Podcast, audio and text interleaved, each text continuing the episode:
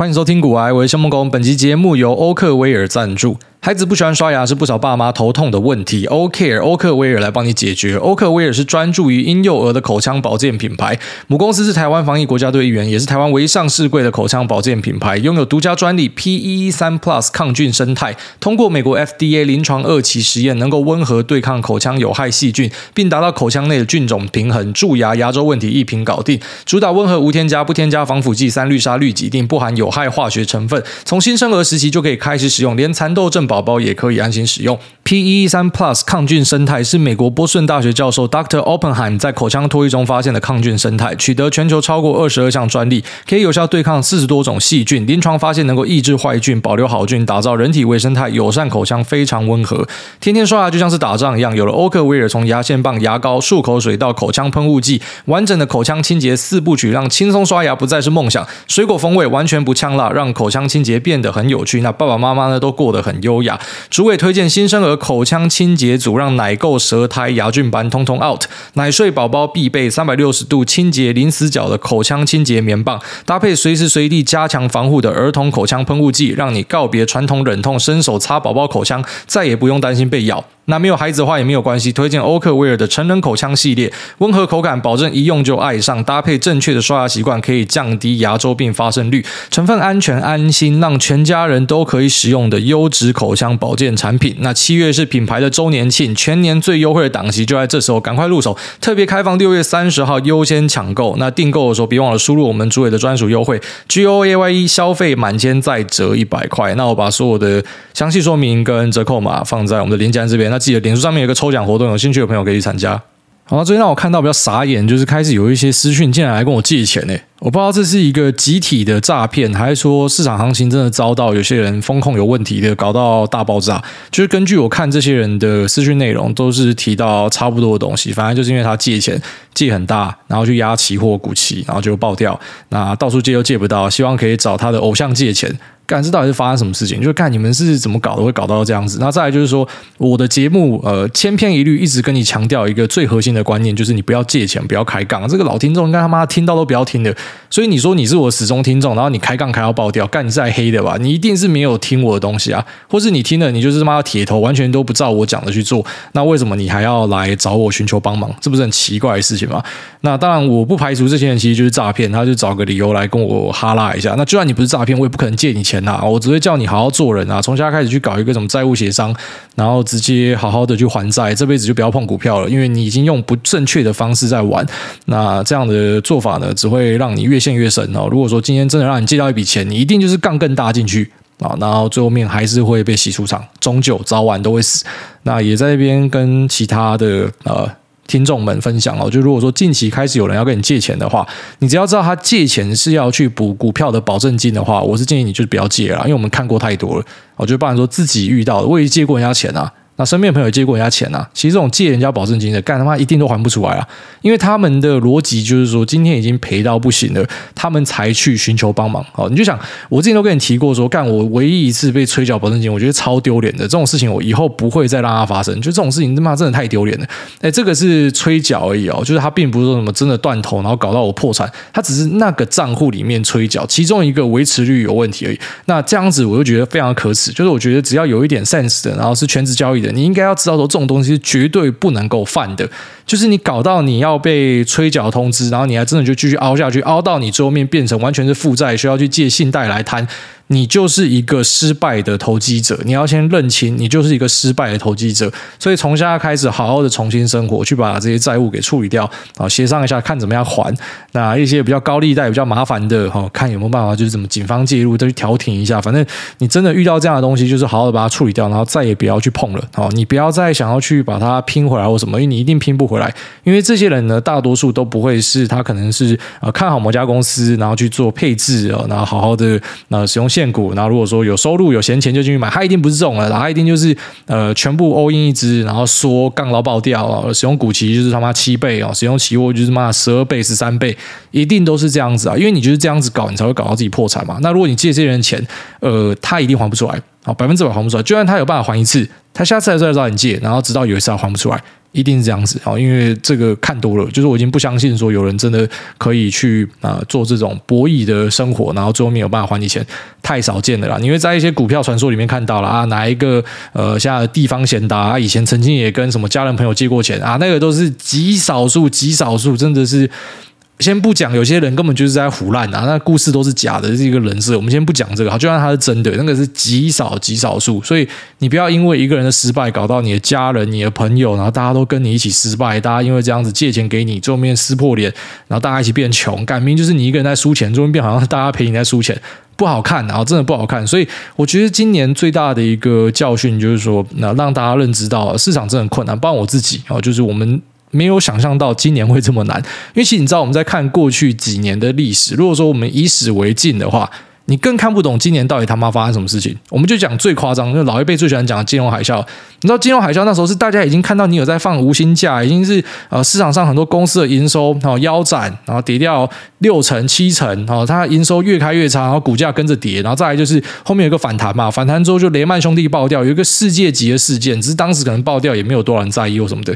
那后来就开始越滚越大，次贷风暴什么的，那呃很多科技厂 lay off 无薪假什么的，然后你看。到营收获利真的都开得很差，然后股价随之一起往下，那是以前的状况。你知道这一波最屌的地方，其实就是我们已经看到美国的大型科技股跌掉四成五成的比比皆是啊，中小型的六七成的比比皆是。可是其实你还没有看到真的很大规模的营收下调。现在大家都在期待说，哈，应该我们会在呃 Q 三接下来要开的这个 Q two 财报跟 Q 三 Guidance 会看到下调。可是你想，看市场是从去年十一月就开始跌。其实我自己是这样相信啊，我不觉得在去年十一月可以完美的预测到现在会发生这样的事情。去年可能一开始是跌说哈，联总会紧缩，而且是用很强劲的方式紧缩，然后外加通膨啊、战争什么的，一开始可能是跌这个。然后之后跌一跌，就发现说这个坏消息已经变成一个呃，我们讲说乐观会有一个螺旋，悲观也会有一个螺旋，然后变成大家一起缩手，大家一起、呃、减少投资，大家去减少 OPEX，然后开始去对未来看得更保守，然后减少下单去库存，它是一个接一个的坏消息，然后直接连续爆下来，应该是这样子，不然你很难去预测在去年十一月。你知道，其实去年十一月大家面对市场上这些比较高的库存的想法，其实觉得库存只要卖得掉就好。因为过去的库存真的都有拉高，因为呃海运卡关嘛，所以大家都把库存的水位拉高，反正卖得掉就好。就突然一瞬间好像哎干卖不掉了，大家开始清库存了。我不觉得在去年十一月可以完美的预见，就是现在呃可能我们要进入七月，然后我们所看到的一些东西，不然我可能前一集跟大家提到，呃台积电最满的那些制程都可能会有有松动的状况产生。你你那时候应该是没有办法预见，所以有点像是那时候可能在反映 A B C 事件。然后随着 A、B、C 事件感觉反应完，大家想要去赌反弹的时候，然后有 D 事件、E 事件，因为那种屋漏偏逢连夜雨，然后最后面就他妈一路下去，所以这个。呃，循环到底会到什么时候结束？其实认真讲，我们到现在还没有完全的看到一个终点哦。那我也跟大家提到说，其实现在的 IC 设计砍单的状况真的非常严重。那在过去的呃一两年呢，其实他们是用尽全力在招聘哦，大家是有点类似这种 FOMO 的心态，那去抢工程师。那这些东西呢，可能之后都会看到一个修正哦，就是我相信一定会有人失业啊。那有些可能你要去报到，他叫你不要来报到了，这应该是。你会看到的一个确实会发生的事情。那最近推特上面我自己会密切追踪的两个对象，都从他妈太阳系边生出来啊。一个就是 Michael Burry 开始连续发文，而且还没有删掉。一般他发完文，他就很快的把他的 tweets 删掉，很奇怪，不知道他在干嘛。那另外一个就是整天在发文的马斯克，已经一两个礼拜没有发文的。那他之前有分享过，他发文都是在尬赛的时候，所以看他是一两个礼拜没有拉屎还是怎样，我们是在猜说到底发生什么样的事情。那我相信应该是紧锣密鼓的，希望可以在七月端出很好的成绩给大家啦。我们快月会看到他的车子出货出几台，库存天数什么的，到时候在节目再快速的跟大家做总结。那之前有在 Telegram 频道转一个内部信，就是他跟他的员工说，他要回去睡工厂了。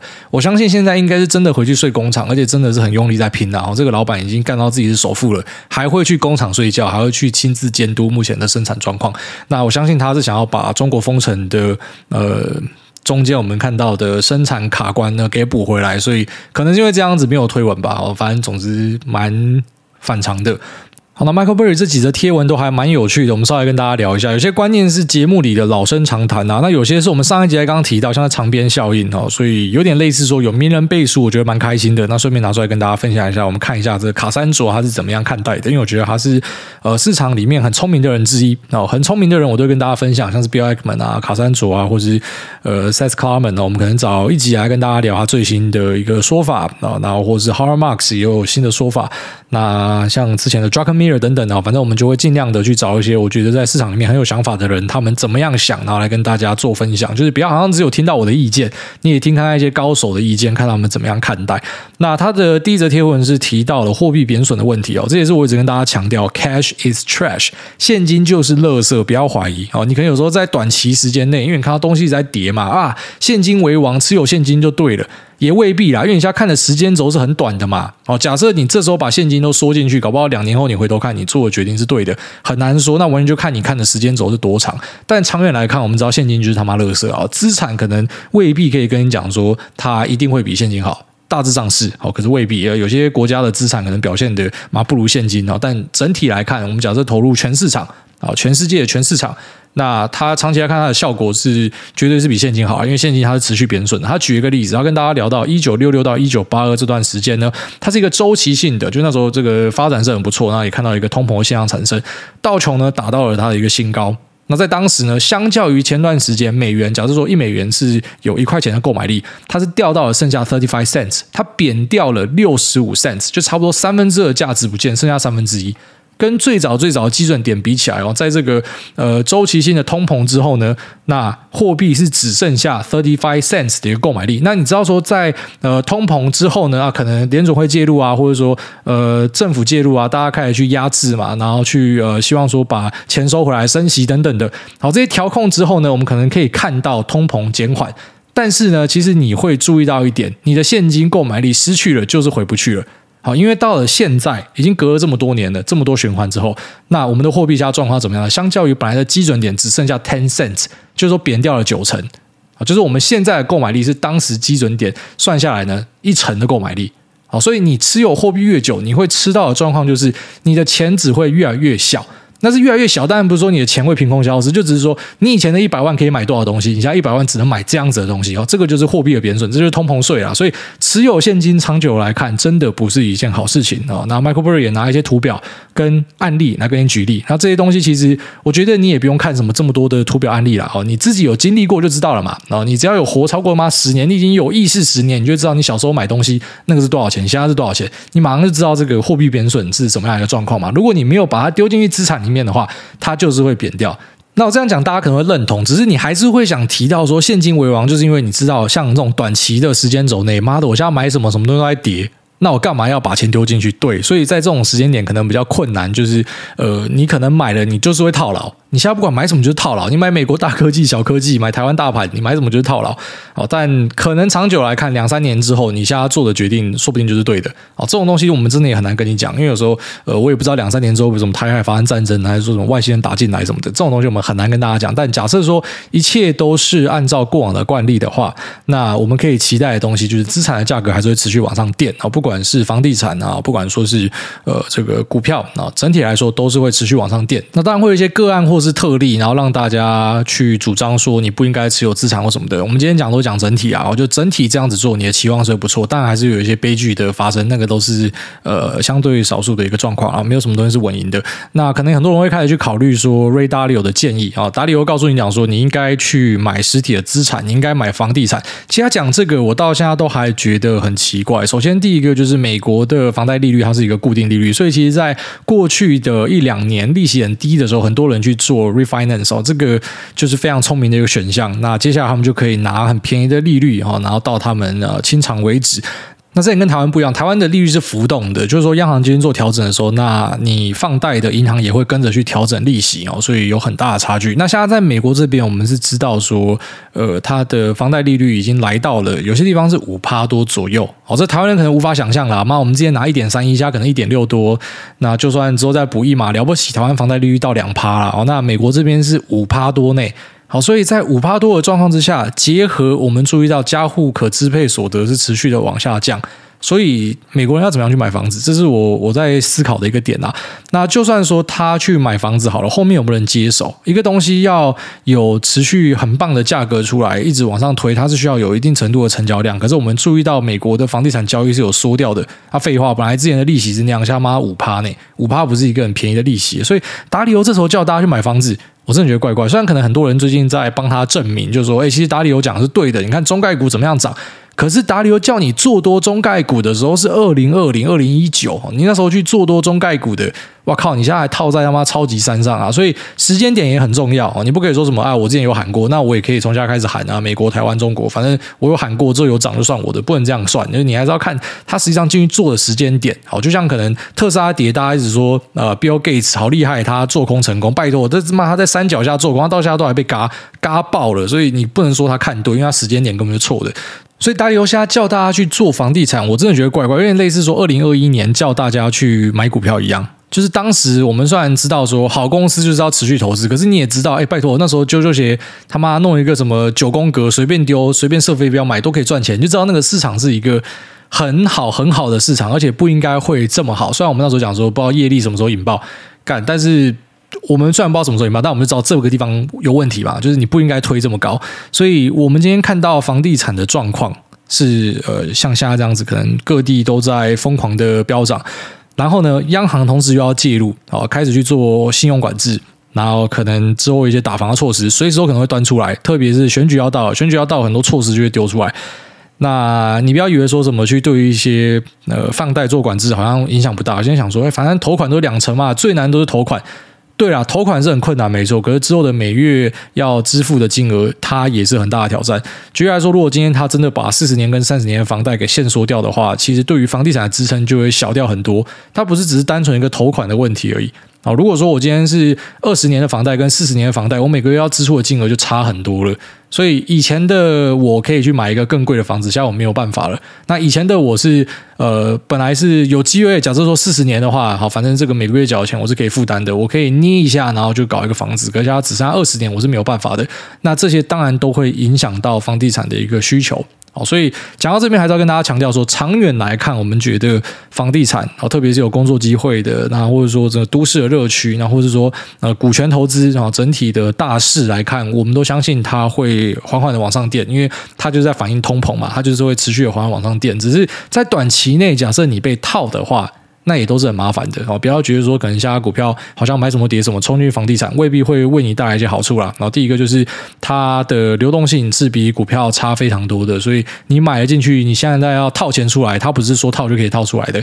呃，假设你必须要处分掉的话，可能也要花几个月时间点去卖，那也未必卖得掉。那再来呢，就是如果你看起来是有赚钱的，可是搞不好你缴那个房地合一税外加一些杂费之后，你发现其实干你是赔钱的。然后再来就是房地产套牢，有时候也是会蛮久的，像二零一四热度很高的时候套。套到可能二零二零才解套六年，好，但是股票市场会需要六年解套吗？有时候没有，加股息、含息报酬，搞不好其实不用六年哦，所以还是要去综合评估一下。我觉得达里欧那个建议有点怪怪的啊，就假设说你去选一个抗通膨资产的话，然后稍微比较一下，然后呃可以的话就是多元配置，你不要只配一种。那如果说没有办法的话，那就要更小心的去比较哦，不要说什么你现在看到哪一个很好啊，房地产都没有跌，我就去买。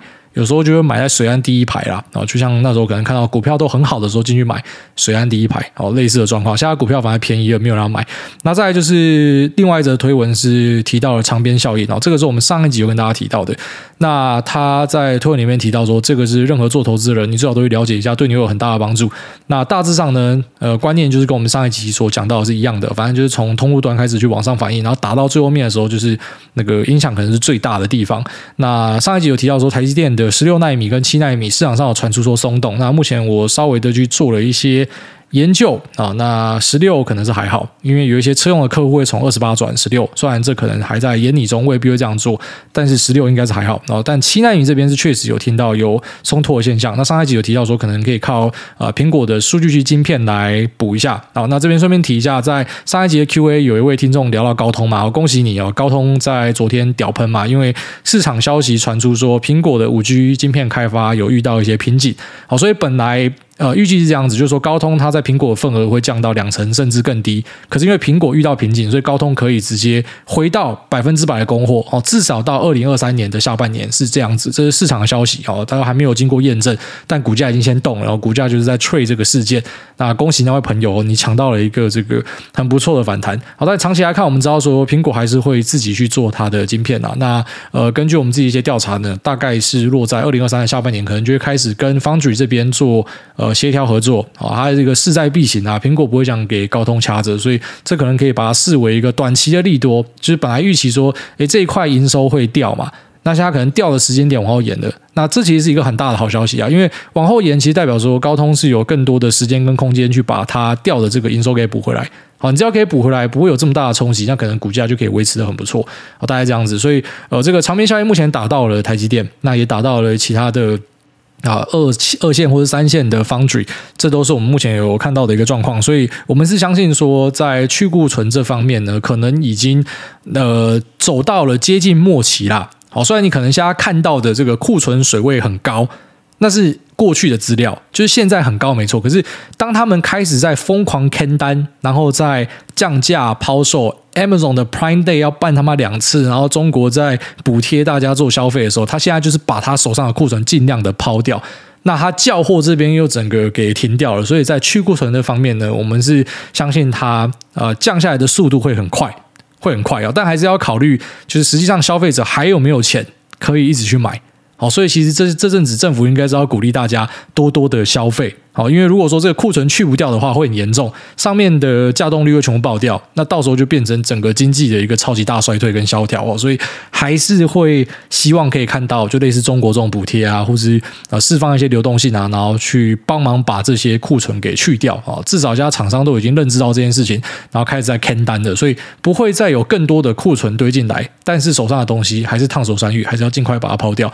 所以呃，长边效应达到了这个。啊方嘴端呢，我觉得是已经差不多，啊，就是以过往的惯例来看呢，是差不多到一个尾声的。只是你说股价这边会不会弹，我还是没有办法跟你讲说到底会怎么样哦。我自己的观点还是，我们先等看看，呃，接下来七月哦，财报季要开出来了，这应该是那个爆炸的爆。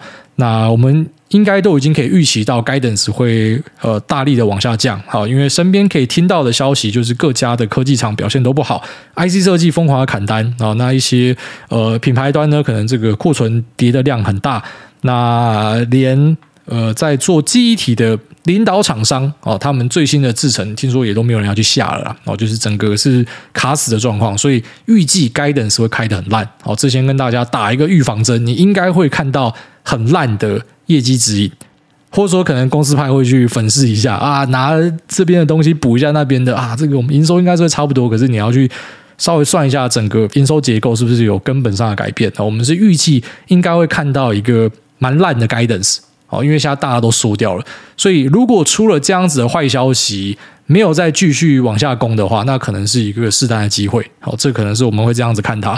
那如果说我继续往下攻的话呢，就不要去预设低点，就不要觉得说啊，可能这个地方已经跌到了几年前的位置，就一定可以买。有时候这种修正哦，它呃怎么讲？就它它跌的幅度会超出你的想象。你觉得干这样已经很便宜了，便宜还有更便宜哦，就一些成长股吧啊，已经腰斩了。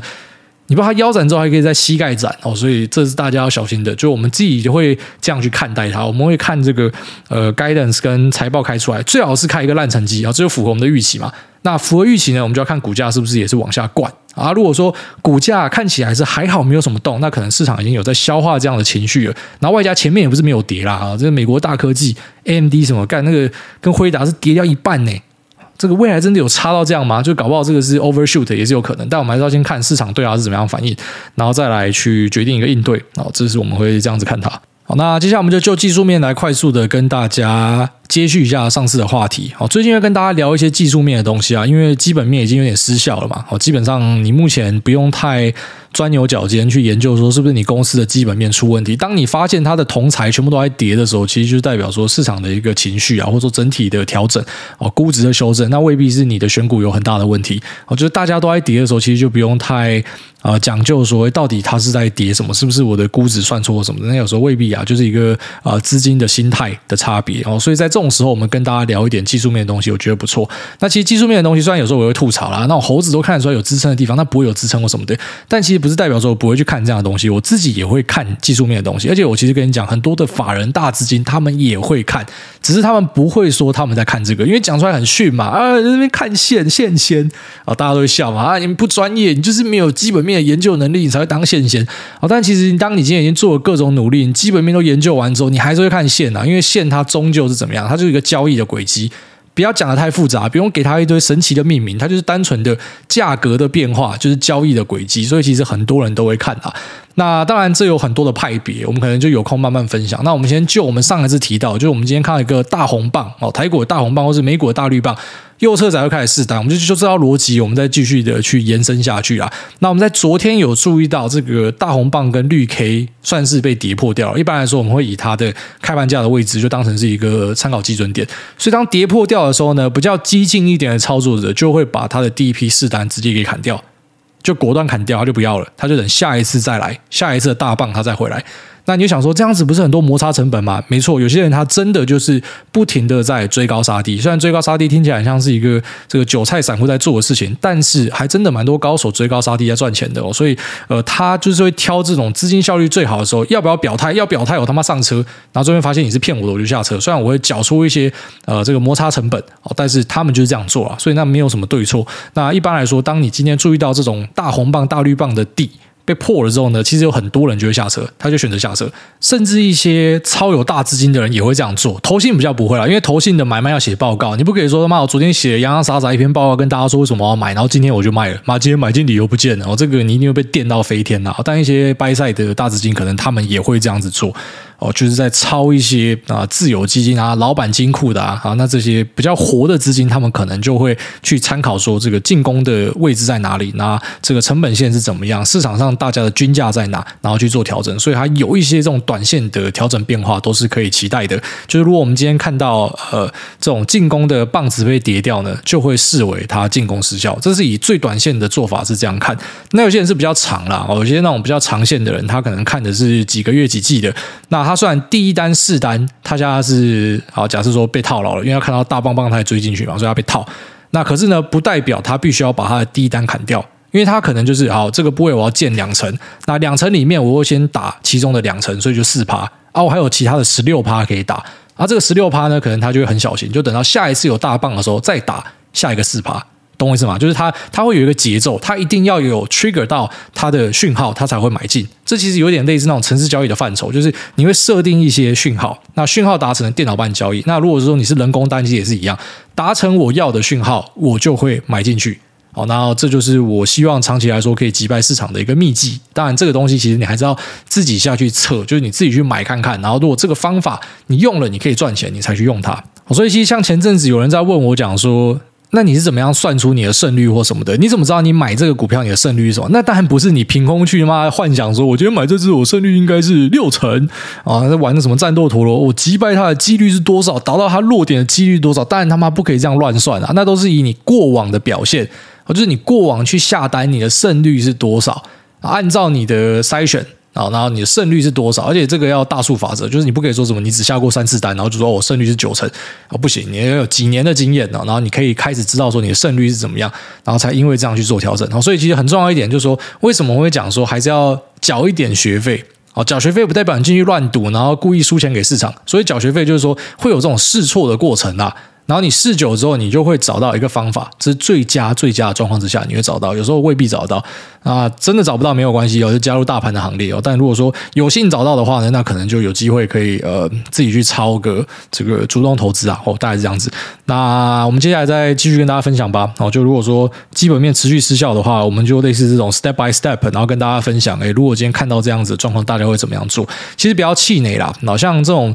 呃，大红棒、大绿棒出来，你以为是谁买的？你以为散户真的有能力推吧？其实很多不是，就那种大资金，干他妈直接盘中大家那边抠来抠去啊，risk on 哦，risk on 什么意思？就是我们去买一些成长股，买一些跌升的哦，这种很有攻击性的股票，然后去退出价值股，退出防守性资产，我们要去压这种激进的东西。干嘛？昨天大家还在那边很高兴的 risk on，然后隔天全部都在砍股票。这真的是在近期我们会看到的一个状况。过去三个月，你只要看到那种超级大棒棒，隔天整个崩掉，那其实就是法人在互相厮杀，哦，就那种大资金很多在那边互相残杀，那。怎么讲？就是说，你以为他们会跟你不一样，就诶，其实他们的操作跟散户有点像。大家终究都是散户嘛，都是人啊，都是有人性的啊，哦，都不想当第一棒啊，都不想要套在山顶啊。哦，所以有些这种短线的操作呢，其实未必是散户的杰作。你只要知道有那种超级大棒棒，那都绝对不是散户了。散户没有那个能力可以拉出这样的东西。好，那我们这期聊到这边，我们接下来进入 Q&A 的部分。第一位 Way Jackson 他说：“古埃大大，我爱你，五星吹捧，选我拜托，说个笑话。有天杰尼龟跟皮卡丘借钱，杰尼龟杰尼杰尼，皮卡丘不要。”好，下面有这个 Way Home GG，他说五星优质好节目，吹吹吹到海王星。想请问主委对零零九一二有什么看法？谢谢。好，不要再来问我这种什么 Smart Beta 的 ETF 了。我已经提过这种所谓的策略型 ETF 啊，长久来看就是打不赢市值型啊。他一定会用尽所有的方法，然后告诉你说他有办法赢大盘。为什么？干嘛讲废话？因为大盘的历史摆在那边，我当然可以挑几个参数哦，这几个参数组合在一起会击败大盘哦。所以你看，就击败大盘。那像这种东西，为什么很多人来问？其实我跟你讲，就是很多业配在推这个东西啊。我也收到一大堆这种 Smart Beta 的 ETF，其实我超想接的啦，因为看他捧钱来给你赚，只是我就会担心说，骂我听众不会选。就如果说你们都跟我有心有灵犀，知道说啊，投资呢要自己好好的审核哈，那看过了知道说，哎，好不好，然后再去买。骂我接爆，我就会接爆，只是因为我知道很多人可能我今天讲了，你就会跑去买，所以我不接这种东西的主因在这啦。那但是我必须跟你讲，市场上很多人会接这样子的广告啦，所以他跟你讲天花乱坠或什么的，就终究就是回归一个，就是你到底有没有办法呃靠这些所谓的呃 smart beta 哦，就是一些特别的指标啊，可能是动能指标，可能是价值指标种，然后去击败整体的大盘。呃，长期来看，其实我们发现说没有办法，因为它一般会收更贵的管理费。就算它可以跟大盘并驾齐驱，可是扣管理费之后反而是打不赢的。那它之所以看起来都会赢，是因为他们是用后照镜在做事情嘛。就是我拿出呃大盘过往的绩效，然后我自己逐一些指标，我当然一定会测到可以击败大盘为止，然后告诉你说，你看我过去赢大盘多少，可是它不代表未来会赢大盘。好，大概这样子。那当然，我不要一竿子打翻一船人啊，还是有东西可能是可以赢哦，但是就是用机遇来说，它就是比较低啊，哦，它就是没有意义的一个行为，至少我会这样看待它，除非你是很疯狂的哦这种因子投资者。那你真的相信某些因子可以为你带来很好的效果，那你就去尝试看看吧。但前提是你知道你在干嘛。可是大多数人去买这种呃因子 ETF，其实你根本就不知道自己在干嘛，你只是听名字很炫哦，这个是太空 ETF 哦，这个是五 G ETF 哦，这个是 Linear 几口兰 ETF，那你就跑去买，你根本不知道它包什么，那你他妈当然会受伤啊。下面为这个。补钱再补钱，他说测试留言密码三五星吹吹挨大。之前想说留言密码应该很好抓，没想到自己试了才发现那么难，真佩服之前拿书死神和电台的两位。想请问挨大技术分析有一种。跌破颈线后，用颈线到头部的涨幅往下测等幅的跌幅满足。想知道从来大的看法，这种计算方式能够作为观察的依据讯号吗？虽然有灰阶思考加持，知道没有任何一个方法绝对的对或错，但想知道各种方法当做依据的可靠或占比程度是多少？那感谢解惑。无论如何，死多头就是要跟着挨大死守。祝今年损益快快涨回来。好，那像这种很有预测暗示的指标，我都不相信。当然，我知道有人会看。那身边有人真的看这赚钱，但我就是不相信。我就我看他们会觉得你也没有一直靠这个赚钱啊。呃，有些指标跟这很类似啊，你可以自己去查一下。第一个就是那个费波那契数列、黄金比例啊，然后再呢就是这种等幅测距，还有另外一个叫做翻亚当。翻亚当也是类似的道理哦，就是我把这个图反过来，它过去怎么样涨，它现在就怎么样跌哦。过去怎么样跌，现在就怎么样涨。呃，或者这种波浪理论，一定有几个波。不是啊，他妈的，谁告诉你一定会有几个坡？谁告诉你一定要跌这么多？谁告诉你它一定会对称？谁告诉你的？啊，这个可能是假设我们单纯的去做比特币的话，我相信这个指标可以用，因为比特币你没有其他的参考。可是如果你今天是做股票的话，它是有基本面的。啊，你在那边算说，哦，它应该要跌幅要跌到什么？就像高通这种嘛，突然开一个消息，妈嘎一个大的。所以很难讲，因为有太多的讯号都可能会影响。但我自己是不相信这种预测性质很重的东西。我会看技术指标，可是我比较喜欢看的技术指标是那一种，我来判断现在的状况是怎么样。举例来说，一根大突破突破颈线，我会看为什么？因为代表说这个颈线以下的人，全部人都是赚钱的。所以这个地方可能就是一个进攻的位置，就是我会去看这种它是一个验证说法的技术指标，而不是说预测未来一定会再涨多少或跌多少。那如果你不信的话，你就去用。啊如果你真的可以赚钱，恭喜你啊。但是我自己当然也是有测过，我觉得这种有预测性质的东西都没有什么意义。当然，你有时候会在市场上找到一些，你看它真的是等幅测距。可是你也可以找到一堆没有等幅测距的。那如果说这个几率比直通版都还不如的话，那到底有什么好看的？哦，这是我的意见啦。好，下面这个 K K 零一二七二六一八，他说 FOMO 仔不 FOMO，每周收听台大的节目，从一个投资小白变成对财经消息略懂略懂。虽然最近的行情之烂，没赚到什么钱，但能够了解台大讲的内容跟心法已经满足吧了。我也不知道台大有平常有没有使用股票贴图，有一个叫股市小神手的贴图，真的很有梗。周边有在投资的朋友都很爱用，那感觉台大会喜欢推荐给您。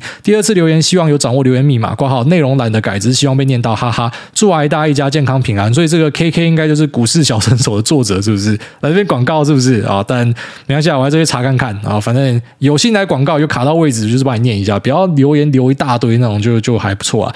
然后他说最近都没有呃赚到什么钱，其实这已经算很不错了啊。最近没有赔钱就是很厉害了。其实有时候这种年份就是呃，你当然不可以期待说你每年都赚，那可能真的超级强的人。但是啊，这种大家都表现很差的年，连大盘可能都负二三十趴的年，你可以搞到不赚钱，哦。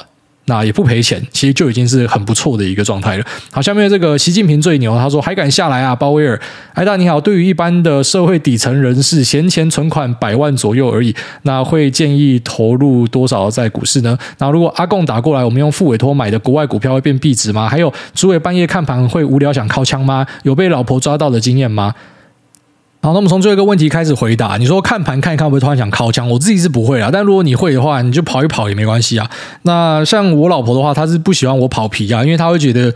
奇怪了，就是你已经有老婆了，为什么你还是要看东西靠枪？虽然我知道这个说法说出去很多人不认同，但我就说这个是怎么样？就是你家庭你还是要互相尊重嘛。他的意见也是有他道理。他说你今天会想要看到我，然后看什么妈一个什么水管工人，然后在那边撸吗？水管工人在那边撸，然后我也跟着在那边撸，你会想看到吗？你不会嘛？那为什么你要去看别的什么 AV 女优什么的？那想一想也蛮有道理的，我被他说服了，所以我尽量避免。然后再来就是说，呃，先前存款百万左右的社会底层人士要看哦。如果你今天他妈二十岁，你是顶层人士哦，二十岁有一百万存款是很屌的，所以还是要看你的年纪在哪。那我建议不要整天说自己底层人士啊，自证预言呐，你只说自己卤蛇吗？最面真的就卤了，你要。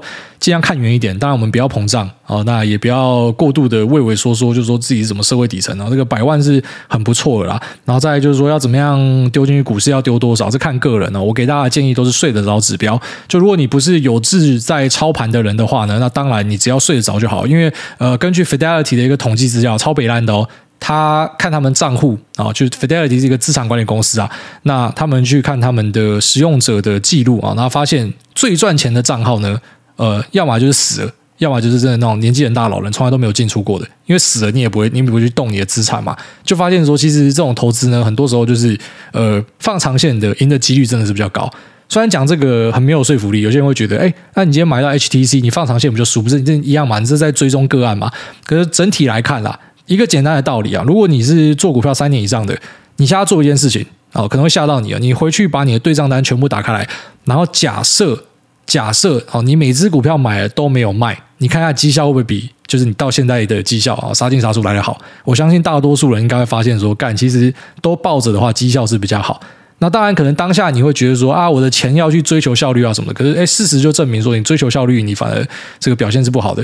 那你当时可能是啊、呃、重压几只标的，你说我没有办法这样 hold，那你可不可以改成说我就是买一点买一点哦？就是我那时候买的标的，我都可以 hold 到现在，只是我可能就是本来买个几张，现在变成买个几个零股，或者说每股本来是买个嘛一百股，变成买一股，然后买了之后我就不要动它。其实说你会发现这样子搞不好绩效比较好，很难讲。所以很重要一点就是说，你还是要去看你的呃这个。对账单啊，对账单是非常重要的一件事情。你不要看别人，看别人没有意义，那是别人的东西。妈的，都很多人喜欢去看别人对账单啊！我要去验证你到底强不强，不是人家强不强，到底干你屌事。好，那个赚钱都是赚自己的。你看自己的对账单是收获最大的，你才可以找到你的盲点跟问题在哪。然后最后一题说，阿贡打来的话，复委托会变成壁纸吗？好，这个问题还蛮有趣的。我自己是没有想过啊，但是我大概给你一个思路，因为我不知道答案是怎么样，所以你可能自己去找个答案。那你透过复委托，就是你透过这个券商，然后这个券商再去委托一个国外的券商去买进嘛。那只是问题就是在于说，国外的券商认的是你，还是认的是台湾的这个券商？因为如果认的是台湾这个券商，然后这个台湾的券商才对到是你的话，那这个券商假设因为战争，所以他。呃，不见了，或者直接被接管了什么的，那有没有可能拿不回来？是有机会的。这种极端的案例，我真的很难跟你回答。就算呃，这个券商可能现在跟你讲了斩钉截铁说你一定拿得到或什么的，那都很难讲，因为你真的遇到这样的状况是非常难说的。所以要比较保险一点呢，我觉得直接去持有就是海外券商的这个。呃，账号然后去买股票，那个就是对你的名字嘛。就像我现在都会收到一些股东信，是从国外寄过来的。即便我只有买个一股，他一样会寄股东信给我，因为那就直接对到我，所以那东西就是我的，就很明确哦。所以我不知道复委托这个问题还蛮大的，我研究一下再来跟大家分享好了。下面这个沙小电台他说，下面一位挂号地方孕妇，呃，Steolala。标题想请古埃大大解惑，所以这样沙小电台是在帮别人抢留言密码，是不是？他说：“古埃你好，我很烦恼一件事，我先生是你的忠实听众，常常在睡前一起听您的节目，但有一天他因为应酬喝醉了，然后说他要尿尿在床上，还说如果您知道的话，一定也会说他很屌。这件事困扰我很久，所以我决定要来留言听古埃大大的看法，我想他会听得到。”然后谢谢股癌大大为身怀六甲的妈妈解惑。以上找不到留言密码的留言结束。若癌大真的念了，我代替地方孕妇表达感谢。这个是上礼拜三的留言，看出现的时间点，感觉这位地方孕妇很晚睡。为了胎儿好，我这位爆肝青年只好出面留言。挂号不知道挨大会不会没事去看其他留言？我发现下面留言真精彩。然后下面。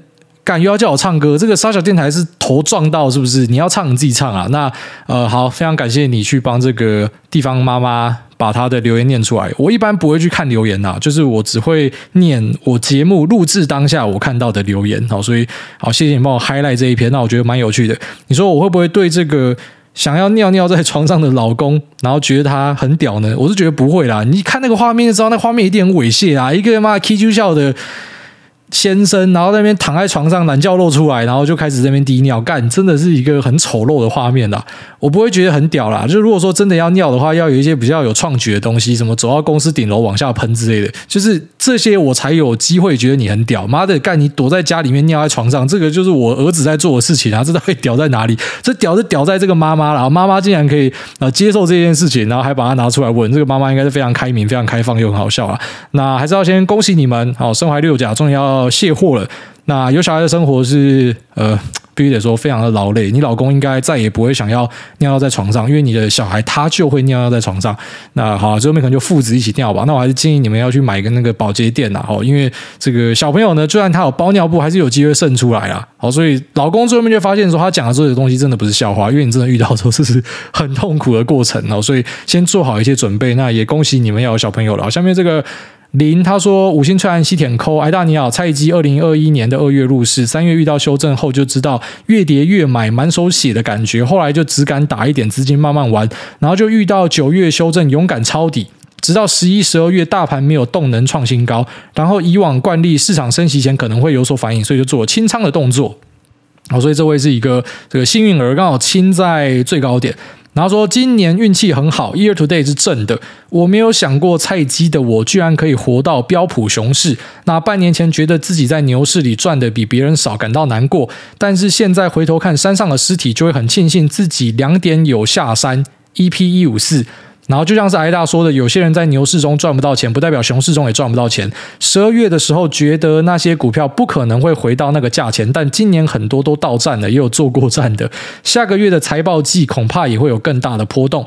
懒趴捏紧，系好安全带，标普地心列车准备起航。给大家最后一句话。那投资不是生活的全部，把精力留在本业及周遭的家人朋友，享受投资带给你的快乐生活。希望大家都能够活过二零二二。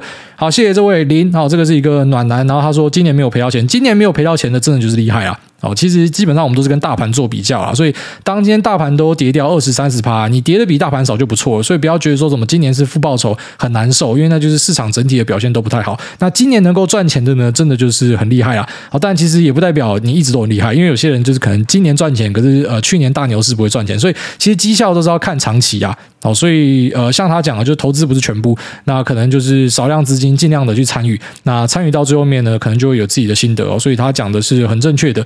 那他也很幸运，可以在十一、十二月离场。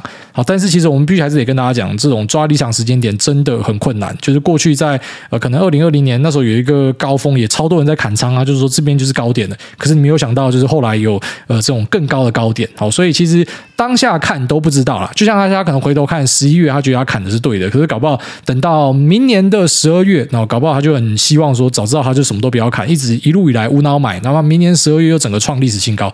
很难说，好，所以其实我觉得大家真的要注意一点，就是说你最主要还是要自己过得舒服，然后长久呢，资产是有累积到，这才是投资的本质啊。那有时候你去很专注短线上的东西，其实真的会让你呃感受到很难受、很痛苦。好，为什么知道？非要过来人呐，就是这波的修正也是跟大家一起体验嘛。所以其实有时候呃不要看太短。然后不要让投资影响到你的生活，真的是很重要的。因为如果说投资影响到你的生活，你就势必会看得非常短。好，下面这个我劝你善良，他说：“癌大鸡大，癌大，请问平时 Apple Watch 会使用到什么方便的功能吗？然后再考虑要购入 Apple 还是 Garmin？谢谢回答，永远爱你。Apple Watch 其实我基本上都没有用到，虽然我是果粉嘛，所有的苹果东西我都有全包，可是 Apple Watch 是我唯一一个不会用到的东西，因为我觉得它的功能手机就可以用到，我没有必要用在手表上面啊，至少我是这样觉得啊。”那 Garmin 的话，有一些还蛮有趣的功能，像它有那个什么呃飞行表或什么的，那些功能是真的很特别。所以 Garmin 我知道很多在带的，它真的就是随时会带着啊。那 Apple 的话，我自己觉得有 iPhone 就可以互补掉了，所以呃就不会用到。下面这个。R car 五五六六，他说后李陈柏霖在这边五星吹爆，五星吹捧主委吹上天呐、不知道留言密码，第三次留言试试看会不会幸运被念到。蛮常听到主委讲 fake it till you make it，那真的觉得这句话为我带来很多的帮助。的确，我们谁都没有办法模仿谁去达到成功，但是模仿成功人士，同时会开始思考他做这些事情背后的原因，然后逐渐归纳出自己的路。很多事情都是先学会照着做，然后再开始有想法，然后改善之后呢，变成自己独一。的方法，希望作为 Podcast 可以成为长寿节目，持续为大家带来新知，并让我开车通勤的路程上不无聊。祝福主委全家健康平安快乐啊！谢谢你。对，他讲的这个就是重点啊，其实不只是在人格养成或者说投资，fake tell make，在产品上也是哦，几乎各大厉害的品牌都是从模仿开始。很多啦，那像什么呃日本的 Sony 啊，或者说 Apple 啊，哦最早最早其实都是有一点模仿的味道在啊，因为你一定要先抄别人嘛，啊微软也是嘛，先抄别人的东西，抄一抄之后，然后自己再把这个东西做出来变得很屌，因为你一定先从模仿开始，就像小朋友他一开始也是在模仿大人嘛，可他长大之后可能就跟这个大人差很多。那模仿不是跟你讲说你要抄袭，就是你要开始去学说，哎，这个市场上目前他接受的样态是怎么样，或者说，哎，如果我想要达到这个。